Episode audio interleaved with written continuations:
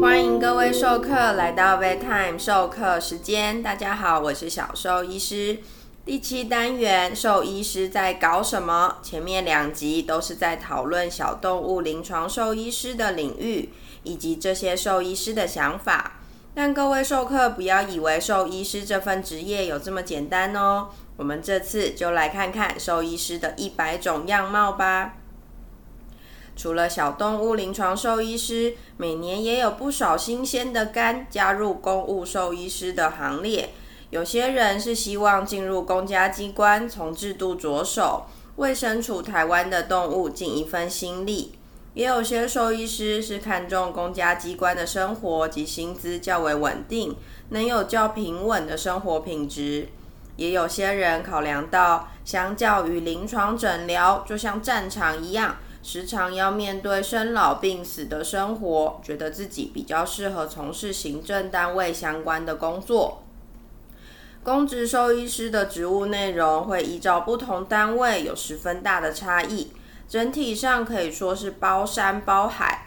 小兽医师访谈的对象都是基层，也是比例最高的公职兽医师。平时的业务除了与动物保护相关，动物保护相关政策的规划执行、兽医业务管理、宠物登记、饲主教育及宣导、动保案件稽查、协助狂犬病防疫业务，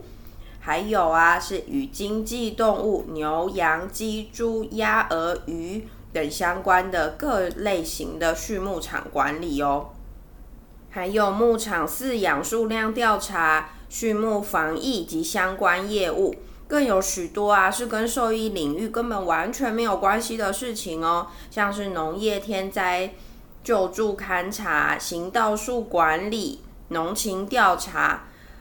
除此之外，也会有不少临时交办业务。那实际执行的业务内容，就主要是看每个人在考取公职后分配到的单位喽。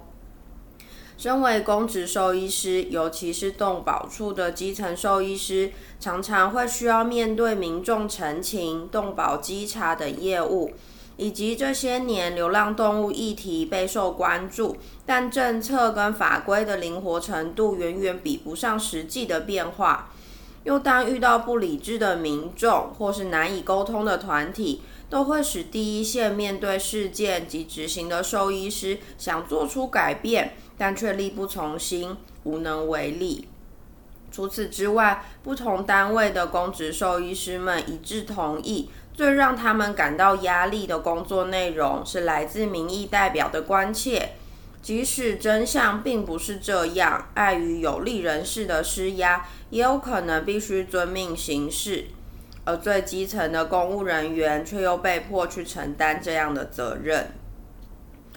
而这些公务兽医师的工作内容中，最能感到开心及获得成就感的时刻，是可以帮助偏乡或是动物医疗资源匮乏的地区狗猫获得适当的照顾，以及在办理动保稽查时，针对违法的民众，就可以依法行使公权力进行罚则，看看他们以后还敢不敢。而公职兽医师的伙伴们也认为，他们没有担任临床兽医师，就是为了离开那不是很理想的生活品质。平常当然还是会有加班的情形，那公职兽医师的生活品质及薪水相对来说，都会比出入临床的兽医师来得更稳定一些。在正常情况下，也都还是可以准时下班。休假的时间能够从事自己喜欢的活动，至于上班时间就当做在修行，这样也很好。那狗狗、猫咪会有兽医师，像是刚刚提到的经济动物牛、羊、鸡、猪、鱼、虾，也会有他们专职的兽医师哦。分别有经济动物兽医师、家禽兽医师、水产兽医师。这些兽医师啊，会定期到牧场或是渔温诊治。平常主要的工作内容会包含疾病诊断跟治疗、疫苗计划、用药建议、乳牛的怀孕检查、死亡动物的解剖检验。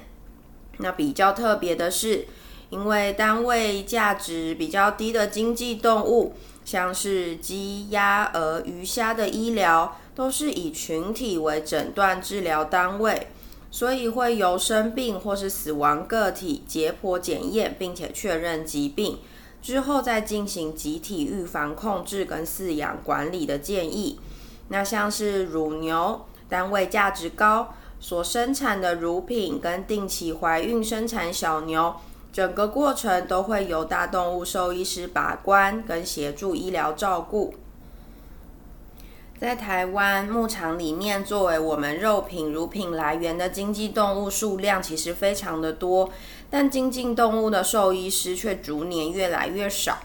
一来是因为牧场的工作环境是高风险。也需要暴露在又热、气味又浓厚的环境。记得以前实习时，我们穿连身的工作服一整天，出诊回来的味道都要洗澡洗两次才洗得掉。二来则是牧场的医疗常常是以集体的疾病控制为主，较看重的是动物的经济价值，而不是像一般家庭的伴侣动物是进行个体医疗。即使兽医师存在的目的都相同，都是提供医疗照护，使动物达到良好的生活福祉，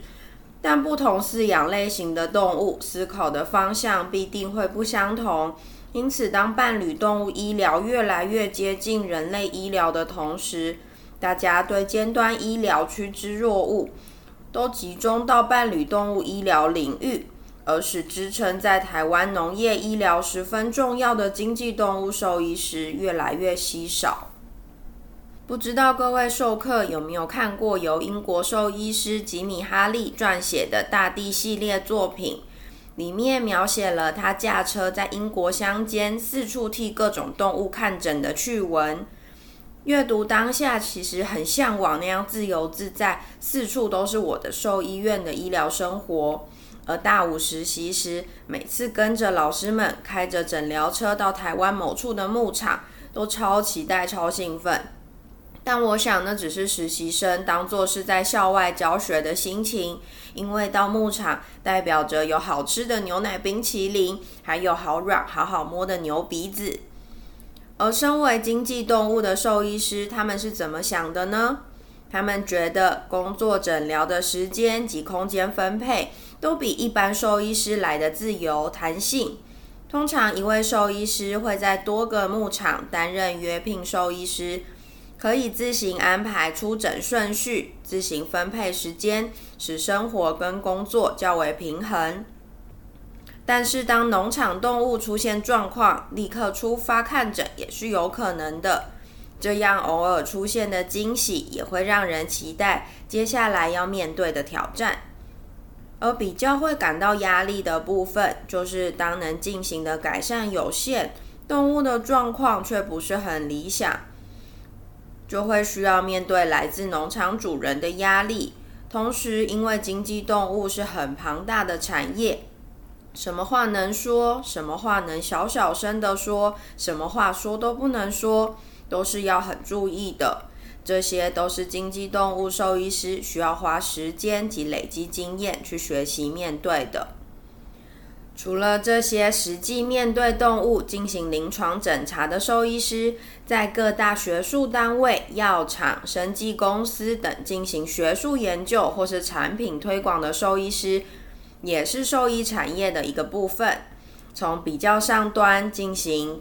动物实验审查，协助推动动物相关药品法规与决策；到研究端，不同种类的实验动物，像是实验鼠兔到狗猫黑猩猩等照顾，或是安排适当的实验设计，作为实验计划主持人，并且推动研究进行，都是兽医师的业务范畴哦。让这些动物活在这个世界上的每分每秒。都能够有好的生活品质，不愧对这些生命、对这个世界的付出，是这些兽医师的职责及肩负的重任。除了进行研究，药厂或是生技公司的兽医师也会需要对外进行产品推广，或是对外部兽医师授课，并且协助客户解决问题，像是许多动物药品、医疗仪器、保健品至饲料。背后都会有兽医师担任顾问，协助产品责任。这些兽医师的压力来源主要来自实验动物是不是有获得良好的照顾、有限的经费以及最终结果的压力。当这些协助实验进行的动物都能够有好的照顾、好的生活品质，研究有好的结果，药品或是相关产品能够顺利推广，能够参与医疗产业的研发与进步，都是令这些兽医师能够有成就感的事情。除了这些人为饲养的动物们有专门类别的兽医师，其他在外面飞天遁地的野生动物们也有专门为他们服务的兽医师哦。我记得小时候最喜欢看的就是 Discovery 或是国家地理频道里面关于动物的节目，都会觉得那些狮子、老虎、羚羊、犀牛、长颈鹿都好迷人，好想要亲眼见见它们，摸摸它们。所以，即使我小时候不认识兽医师这个职业，也一直很天真的梦想着未来可以跟这些动物一起工作。甚至在国中时课堂报告要进行职业采访，也立马决定要去访问与这些野生动物最接近的工作者。后来误懂误撞，成为兽医师，也终于知道世界上也有一群兽医师在为这些珍贵的野生动物们努力着。这些野生动物救伤兽医师的工作内容，包含救治台湾原生的野生动物，像是穿山甲、白鼻星、鼬獾、山羌，各种猛禽，像是大冠鸠、菱角鸮，还有台湾黑熊，也是救治的对象之一哦，并且协助这些动物在治疗之后，经过野放训练，重返山林。去校园或者是部落社区进行教育宣导，也是他们的工作内容之一。因为野生动物伤病的原因大多都跟人为因素有关，借由走入学校及社区讲座来走入人群，让大众更认识这些美丽的动物，也由源头减少野生动物伤病的可能。而管理医疗及教育之外，各种杂事也是必须面对的事情，像是人员管理、各项采购、作业流程的建立、软硬体设备的改善，都是为了维持机构的稳定运作，以及提供野生动物良好的照护哦。作为野生动物救伤兽医师，最让他们开心的，当然就是动物康复，可以野放回大自然的时刻。虽然整个过程只有两三秒钟，而且通常头也不回，但是总是很让人感动。而可以跟各式各样的野生动物交手，是这份工作最吸引人的地方。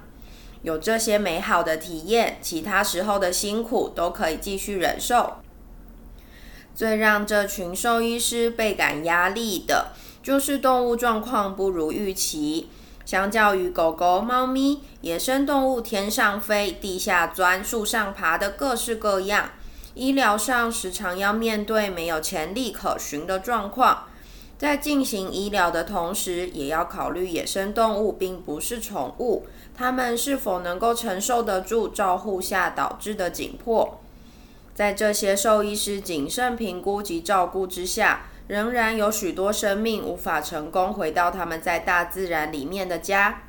这些都是让野生动物兽医师感到沮丧的事情。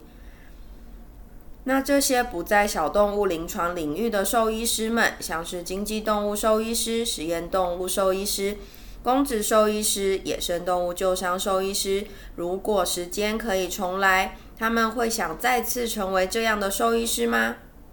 在小动物临床领域，有约一半的人表态不愿意再做相同的选择，而这些小动物临床领域之外的兽医师，则约有八成比例愿意再成为这样同样领域的兽医师。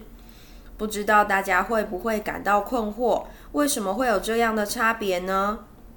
其实，访谈到兽医师工作中，大家最感到开心、最有成就感的时刻，大家都说是看着生病的动物在治疗下康复，能够有好的生活、好的照顾。不管是什么领域的兽医师，身为兽医师能够帮助动物生活在好的状态，都是让我们无比开心的事情。但是临床兽医师需要面对的会是更高、更高与人交流的频率，就像是前面一集提到的，动物是真诚的，但人很坏，而遇到坏人的机会，对临床兽医师而言总是太多。也许这就是许多临床兽医师的热情快速冷却的原因吧。在下一集，小兽医师要访问的对象是那些已经离开兽医领域的兽医师们。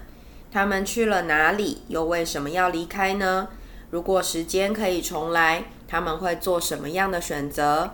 而他们又有什么样的建议要对想要成为兽医师的高中生们说呢？各位授课，我们下周三 v e t i m e 授课时间准时相见喽！